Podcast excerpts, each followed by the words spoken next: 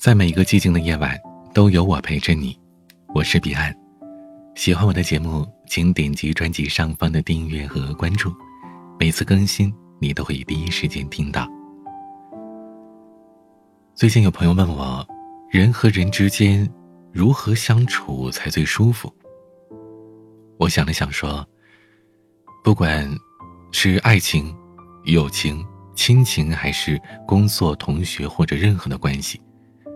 两个人在一起最关键的，是要可以说废话。这话什么意思呢？我记得之前啊看到一个相关的媒体报道，说有一个研究证明说，如果一个人他说的话里边有百分之九十以上都是废话，这个人是容易感到快乐的。如果他说的废话比例不超过一半他就不容易体验到快乐的感觉。表面看起来啊，那些废话是消磨时间的杀手，可是生活里的小确幸都是由废话组成的。他们也许是夫妻两个人睡觉之前说的家长里短，也许是恋人互相倾诉的爱和依恋，也许是朋友之间聊八卦，也许是爸妈翻来覆去对你说的劝诫。那些听上去没什么营养又没品味。并不能给生活带来多大帮助的，有的时候甚至让听到的人还觉得厌烦。可是如果没有他们，生活又该多么的无趣呢？刚才提到的听友，他给我讲了一个自己的例子。他说自己的老婆太能唠叨，只要有他老婆在的地方，就不会是安静的。这位听友看电视，他老婆吐槽他说不干家务。这位听友在看书，他老婆跟他聊邻里八卦。这位听友想睡觉了，他老婆还是要跟他讲一些孩子的心理问题。他说他不反对老婆唠叨，可是每一次都说不到点子上，往往一句话能说完的事儿，却偏偏要讲一大堆，怎么制止都没用。有一次，他因为说话的问题跟他老婆吵架，他老婆很伤心，跟他进行了冷战政策。从那天开始，他老婆再也不跟他唠叨了。可是，过了三天，这位听友就受不了了，他主动的向他老婆道歉，说：“还是变回原来那样吧。”我问这位听友：“是不是三天当中没有老婆的唠叨不太习惯呢？”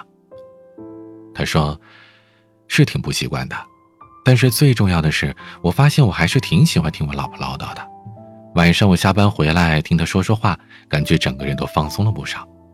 反倒是家里边冷冷清清的，内心就有一阵的空虚。再说了，我是他最亲近的人，他不跟我说废话，跟谁说呢？这位听友的这段话呀，其实道出了一个人生的真谛。很多经历过生活的人，都有这样的相同感受。身边有一个能让你想说什么就说什么，不用担心哪句话说的错，也不用担心哪句话是废话，也不用怕聊得太久会耽误对方休息，这是一个多么幸福的事儿啊！唠叨是钟爱，废话也是一种快乐。最舒服的关系，就莫过于此啊！一个人越成熟，就越会发现，说话已经变得不太容易了。而说废话更是一件奢侈的事儿，因为不是每个人都可以给你时间听你说话，更不是每个人都能给你耐心陪你聊天的。工作上讲究效率，说话是越简明扼要越好。人际交往上，有的时候说多了会讨人嫌，有时哪怕身边亲近的朋友亲戚，也不是什么事儿都能说。要么怕这个话题太敏感，要么怕那个是吐槽负能量，要么就是怕说太多会让人在心里边厌烦，哪怕对方表面还是很愿意听的样子。越是成熟，越是沉默，越是沉默，就越会懂得，身边有一个愿意听你说废话的人，才是真正幸福的事儿。你会不会有这样的情况呢？心里烦闷。怎么都抑制不住烦躁的情绪，想找个人倾诉，翻遍了通讯录，你却找不到一个人，就连朋友圈你都不敢轻易的发，怕别人说矫情，怕在乎的人担心你，所以你只能憋着，而且越憋越难受。人都是有倾诉欲的，很多人的抑郁的起因，就是因为没有人可以说说心里话。我曾经问过一些朋友，什么时候觉得生活最舒服？很多人的回答都很相似，跟自己的兄弟闺蜜聊八卦，和自己的家人吐吐槽，说些废话。具体为什么呢？他们也说不清，只是觉得在这样的过程当中，不管是学习还是工作的压力，好像全都消失了，哪怕只是暂时消失，也是可以发自内心的觉得开心、觉得舒服的。其实啊，我们没有必要对每个人都敞开心扉，在这世界上，也不会有太多的人可以很懂你，更不会有真正的感同身受。